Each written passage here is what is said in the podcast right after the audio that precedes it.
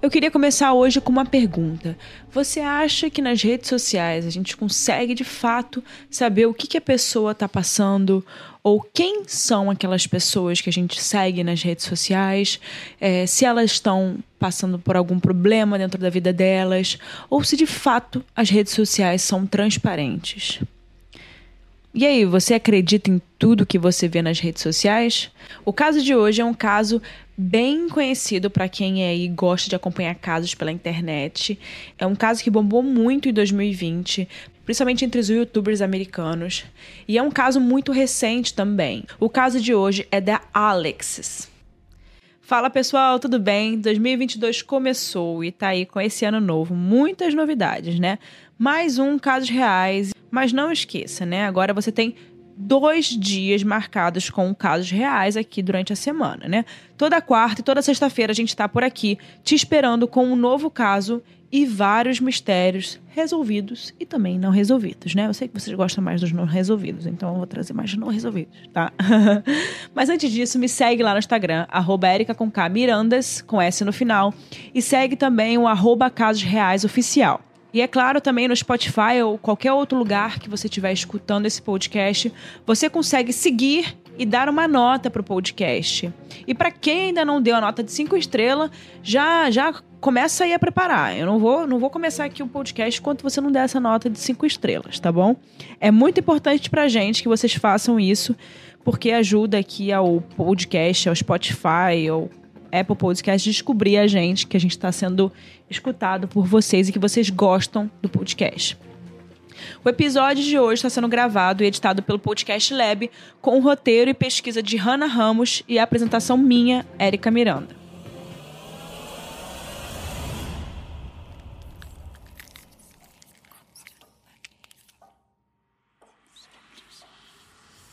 Alexis nasceu em 25 de janeiro de 1994 e cresceu no noroeste da Pensilvânia com seus pais e as suas duas irmãs mais novas. A família Robinault era uma família feliz, solidária e bem unida. Os amigos de Alexis descreviam ela como uma garota gentil e generosa e que era bem determinada em atingir os seus objetivos. Quando ela se formou no ensino médio em 2012, ela foi para a Universidade de Pittsburgh para estudar biologia. E depois que ela se formou, a Alex, Alexis decidiu tirar um ano sabático para poder viajar relaxar e tentar, né, ficar ali um pouco tentando entender o que ela queria da vida dela. E foi quando ela se mudou para Odessa, no Texas. E lá ela conseguiu um emprego em um Twin Peaks, que é um bar de esportes, e rapidamente ela fez vários amigos novos. Foi quando ela conheceu o Tom Sharkey. O Tom era um cliente que estava sempre lá nesse bar onde ela trabalhava e ele trabalhava como consultor no campo de petróleo. Ele era muito viajado e de cara ele e a Alex se deram muito bem. Mesmo que ele tivesse já na casa dos 40 anos de idade e a Alex estava ali nos 20 anos dela, né, na casa dos, dos 20. Mas nenhum dos dois parecia se importar com essa diferença de idade e o romance deles começou. E foi aí que começou, né? Começaram a postar tudo sobre o relacionamento deles nas redes sociais, as viagens, hashtag couple goals. E em algum momento, a Alex se cansou de trabalhar sem parar no bar e decidiu deixar esse emprego dela. E ela começou a pensar no que, que ela poderia fazer, né? Que desse a ela mais liberdade, sem que ela precisasse ficar ali o dia inteiro num bar, é, em pé o dia inteiro, é bem exaustivo. E aí ela né, decidiu se tornar revendedora de produtos de uma marca chamada Monar. Eu acho que é Monar que se fala, gente. Ela estava procurando um trabalho, né, como eu disse, que dava liberdade dela poder viajar e conseguir trabalhar online de qualquer lugar. É, e ela também tinha um dom muito bom para vender e para unir as pessoas. E rapidamente ela conseguiu subir nessa hierarquia da Moná, dessa empresa, e ela se tornou uma diretora executiva no início de 2020. E também começam a falar ali na internet, começaram a falar que seria uma empresa de pirâmide, essas empresas de beleza que são aparecem do nada e que você vê que, que são feitas por revendedoras, pode ser sim que seja uma empresa meio pirâmide, tanto que ela se tornou uma diretora executiva muito rápido para quem começou, né, há pouco tempo.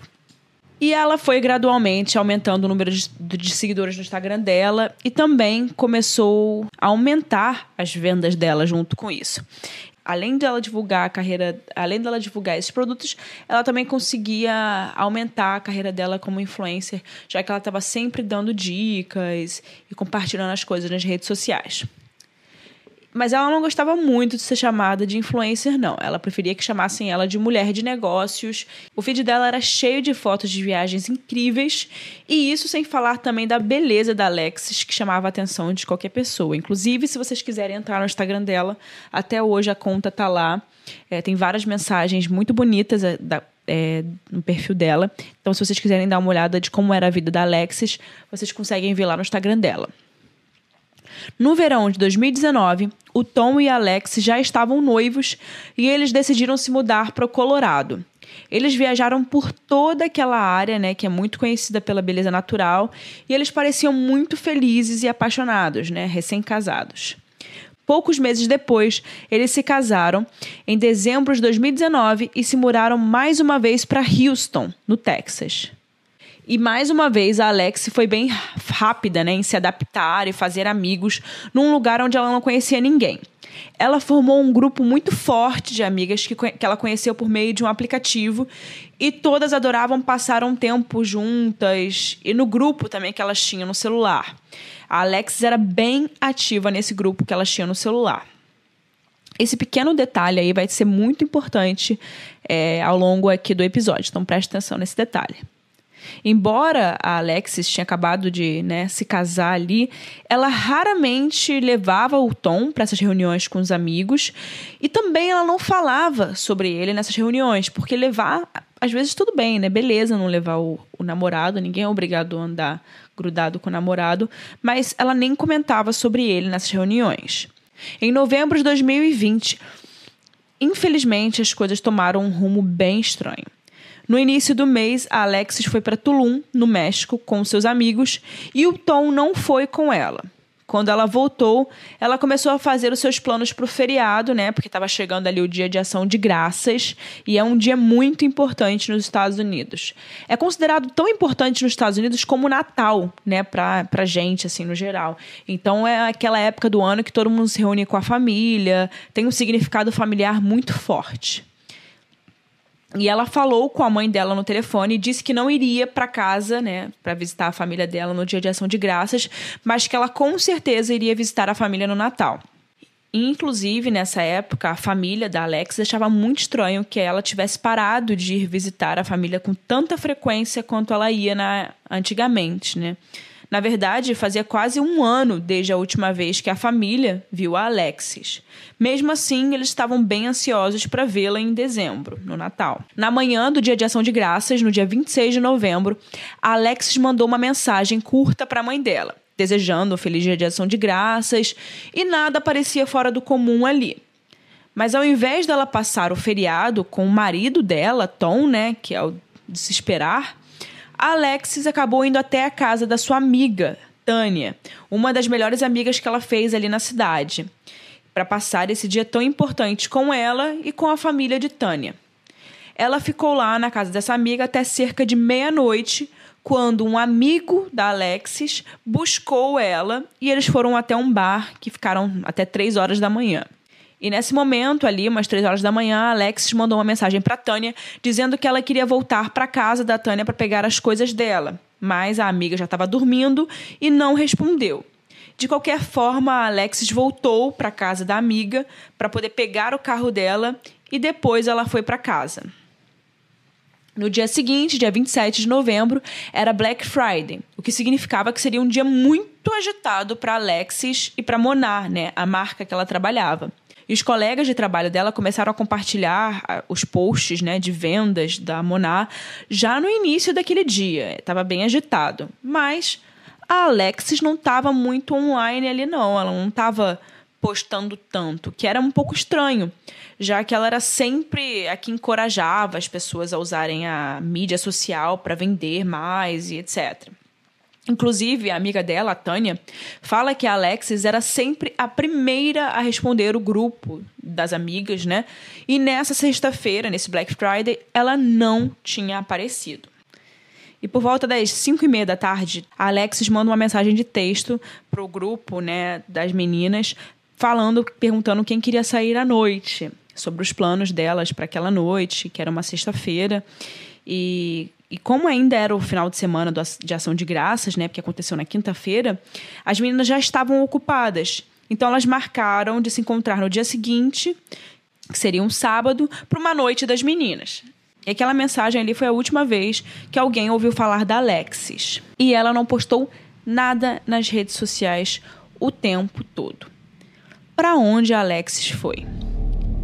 Algumas horas depois, por volta das 11, o Tom mandou uma mensagem de texto para um namorado de um amigo de Alexis, o John, para perguntar se ele tinha notícias da Alexis. John, na mesma hora, ligou para o Tom e foi quando o Tom disse a ele que a Alex estava desaparecida e que os dois brigaram antes de ela sair de casa descalça e ele não a viu mais desde aquela hora que eles brigaram. Ele disse que ela tinha pulado a cerca e teve um carro preto que a buscou. Essa ligação durou 45 minutos, durante os quais o Tom contou a John tudo o que supostamente tinha acontecido antes de Alex sair de casa uma curiosidade aqui. Mais tarde, o Tom mudou a sua história várias vezes durante a investigação. Em algum momento ali, ele disse à polícia que Alex estava usando moletom e tênis de corrida quando saiu de casa. E em uma outra versão, ele disse que ela deixou o telefone para trás. E em uma outra, ele disse que ela levou o celular e usou um aplicativo para rastreá-la. E ele disse que seguiu ela em um carro preto até que finalmente perdeu o sinal. Hum, é muita história, né? Mal contada, é muita é, mudança de história também, né? Bom, enfim, voltando para o John. Durante todo esse tempo que eles falaram no telefone, né, os 45 minutos, o John sentiu que algo estava errado. Depois de não conseguir encontrá-la, o Tom disse que parou em um posto de gasolina para esvaziar a cabeça, se acalmar e planejar o que, que ele faria depois. Ele teria ficado lá por duas horas antes de começar a ligar para as pessoas perguntando sobre a Alexis. No dia seguinte, as suas amigas começaram a enviar mensagens de texto no chat né, do grupo delas para fazer aquele plano que elas tinham programado da noite das meninas. Todo mundo estava online, menos a Alexis. E isso deixou todas as amigas muito preocupadas, né? Porque ela não estava postando nada nas redes sociais é, e também ela sempre estava presente, sempre estava on em tudo. Mas foi quando a Alexis não apareceu, né? Não foi para aquele encontro que elas tinham marcado, é que elas perceberam que algo estava muito errado. Não era comum que ela faltasse nenhum dos planos do grupo das amigas, ela sempre ia. E foi nesse momento que eles acabaram ligando para a mãe de Alexis, que já sabia que a filha estava desaparecida porque ela tinha acabado de falar ao telefone com o Tom. Os seus amigos começaram a postar nas redes sociais também sobre o desaparecimento dela, na esperança de alguém ter alguma novidade, alguém ter visto a Alexis em algum lugar. Mas infelizmente, ao mesmo tempo em que os seus amigos e familiares estavam procurando pela Alexis, o seu corpo nu já havia sido encontrado sem vida, né, por funcionários da cidade de Houston. E o corpo dela estava jogado ao lado de uma estrada a poucos quilômetros da casa dela. E quando o Tom foi trazido, foi levado, né, para poder identificar o corpo, a família da Alexis ainda tinha esperança de que ela estivesse viva, né, porque o telefone dela ainda estava ligado. Ou seja, eles chamavam o telefone dela e não ia para a caixa de mensagem mas infelizmente o Tom confirmou que o corpo pertencia mesmo a Alexis. Alexis não havia sinais de luta em seu corpo e também não havia causa aparente de morte. Só em janeiro de 2021, dois meses depois da morte dela, o legista concluiu que ela foi morta por estrangulamento. E pouco depois da notícia da, da razão da sua morte, né, é, começou a circular, que ela teria sido estrangulada, começou é, alguns detalhes do relacionamento dela com Tom a saírem, né, a, a virem à tona. E normalmente, quando alguém, uma mulher é assassinada, a primeira pessoa investigada é sempre o parceiro, né? Primeiro se tenta ver se o marido tem alguma coisa a ver, para depois partir para outras possibilidades. E uma das amigas da Alexis disse que as coisas não estavam indo bem no relacionamento deles. A Alex teria dito a ela que o seu casamento estava indo mal e que ela temia pela vida dela. Então ficou muito claro que a Alex estava planejando se divorciar do Tom e que o casal até mesmo já tinha dividido, né, separado as suas contas bancárias pouco antes dela desaparecer. Os papéis do divórcio também foram redigidos e só estavam faltando né, ser assinados ali. E acabou que não deu tempo. Mas isso não é tudo. Na viagem que a Alexis fez para Tulum no início de novembro de 2020, ela conheceu um cara chamado Sebastian. Ele era um DJ de Houston e os dois realmente se deram muito bem naquela viagem. As amigas dela, inclusive, deram algumas declarações confusas sobre se Alexis né, tinha alguma coisa com Sebastian e se eles tinham ficado durante a viagem. Mas todos, em algum momento, né, ninguém conseguiu afirmar se eles tinham ficado ou não, então eles deram umas declarações meio diferentes, mas todos concordaram que definitivamente tinha algo rolando entre eles. Na verdade, foi o Sebastian quem pegou a Alexis depois daquele dia do jantar de ação de graças. Lembra aquela pessoa, aquele amigo que levou ela para um bar até as três da manhã? Então, era o Sebastian. Mas a pergunta que fica é: eles já estavam namorando ou estavam apenas saindo juntos? Bom, ninguém sabe responder isso. E depois, né, que o escritório do legista confirmou que a Alexis tinha sido estrangulada, os investigadores começaram a olhar mais para Tom e para o seu passado, tentando encontrar algumas pistas se ele teria feito isso ou não, né? Na única entrevista que ele deu à imprensa, o Tom disse que Alexis não era quem todos pensavam que ela era. E alguns amigos de Alexis, inclusive, vieram, né, falar sobre, sobre alguns comentários que Alexis teria feito sobre o marido, né? Que ele tinha uma natureza abusiva, controladora, manipuladora, e que às vezes ele até pedia para ela estrangular, ele até pedia para ela para estrangular ela para se divertir. E muitas pessoas estavam começando a comentar que talvez poderia ter sido o caso, né? Que ele poderia ter feito algo sexual ali com ela, enfim. E talvez ele teria ido longe demais nesse estrangulamento de brincadeira, né? Para se divertir. As autoridades disseram que, existiam, que existia sim um histórico de violência doméstica no relacionamento dos dois e que Alexis queria terminar esse casamento. Abre aspas. A investigação determinou que Thomas Sharkey é a única pessoa que tinha os meios, motivos e oportunidade para cometer o assassinato. Fecha aspas, disse Burrow, o policial que estava responsável pela investigação.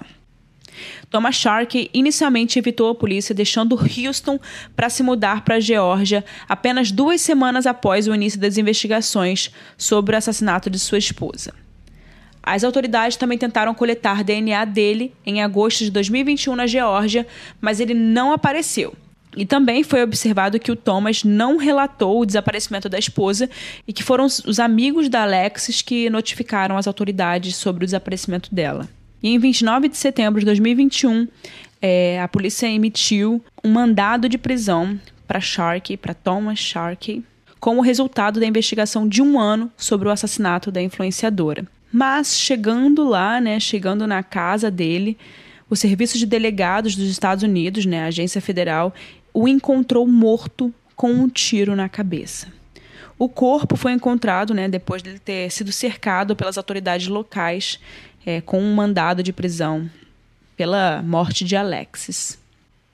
E desde o início, a família de Alexis suspeitou que era um crime, né? Na época, a mãe, a Stacy, disse, abre aspas, eu acredito que ela foi assassinada. Sim, pelo que pude reunir, assim como o instinto de mãe, aprendi muito jovem como mãe a confiar em meu instinto. Não me decepciona. Fecha aspas. Segundo a polícia de Houston, o Tom teria cometido suicídio com uma arma de fogo. Então, esse foi o caso de hoje.